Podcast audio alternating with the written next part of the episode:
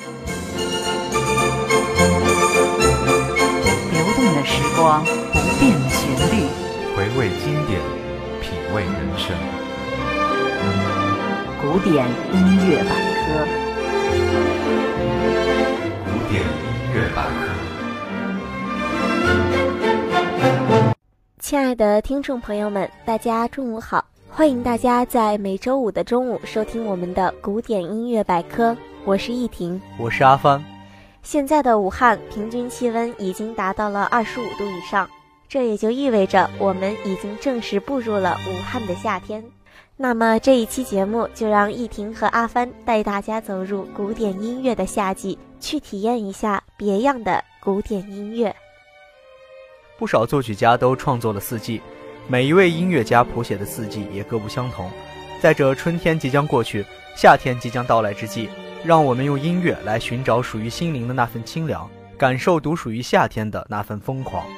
现在大家正聆听到的这一首是维瓦尔第的小提琴协奏曲《四季》中的夏篇章。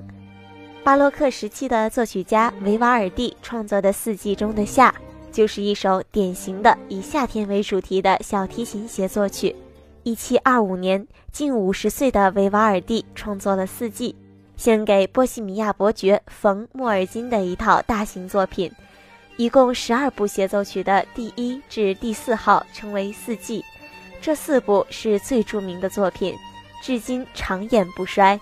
维瓦尔第在形式上巧妙地配上了主题。因为在他以前还没有用标题音乐方式谱写协奏曲的，维瓦尔第用音乐形式描写了一年四季的不同特点。在他的笔下，夏天就是困乏的、让人烦恼的一个季节。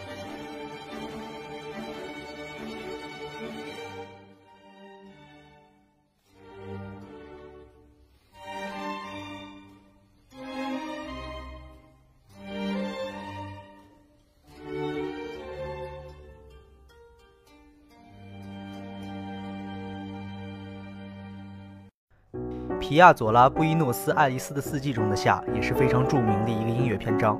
被誉为阿根廷探戈之父的皮亚佐拉，在古典音乐中注入了探戈的激情，创作了《布宜诺斯艾利斯的四季》作品。除了用音乐模仿各种动物的鸣叫之外，还不时带出了南美特色的探戈节奏，美妙而不失火爆。同样的，维尔蒂歌剧中《西西里晚岛》中的夏，和皮亚佐拉的作品中也有同样的宏大的场面。它讲述的是一二八二年发生在西西里的真人真事，继承了维尔蒂的重唱、合唱、独唱、舞蹈相结合的传统。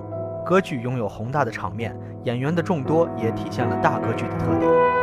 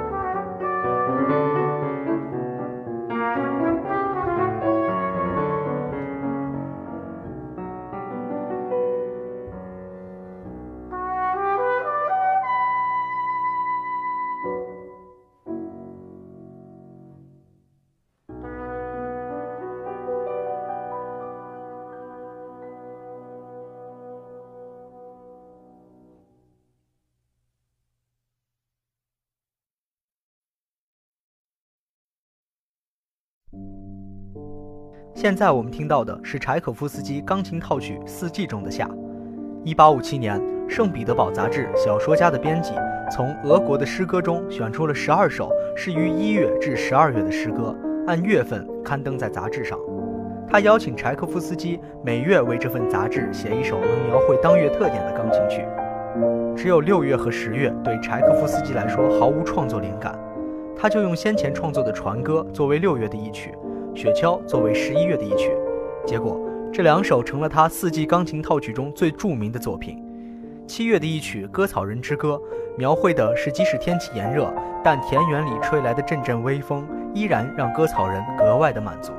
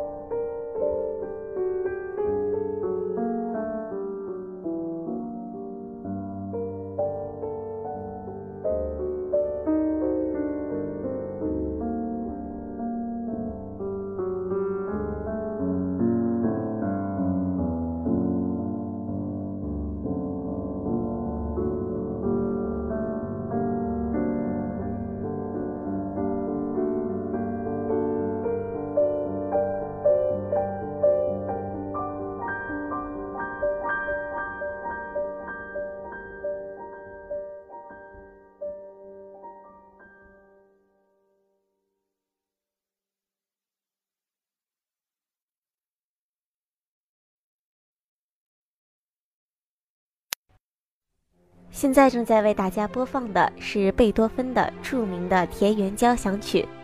夏天除了骄阳似火之外，还有的就是狂风暴雨。一八零八年，贝多芬完成了第六交响曲，并命名它为《田园交响曲》。这部作品的第四乐章就描写了雷雨有远有近、雷电交加、狂风暴雨的场景。这时的贝多芬已经双耳失聪，作品真实反映了他对大自然的依恋之情。这部田园交响曲共分五个乐章，每个乐章各有一个小标题。第一乐章小标题为“初到乡村时的愉快感受”，是不太快的快板。由双簧管呈现出明亮的第一主题，充满着浓郁而清新的乡间气氛，使人们感受到贝多芬投身到大自然后的喜悦心情。音乐在平静安宁的气氛中进行，第一主题和第二主题反复交替，并不在主题上加以他擅长的发挥手法，只是朴实的重复，形成恬静清新的自然美景。第二乐章标题为《在溪边》，使用很快的行板描写溪边小景。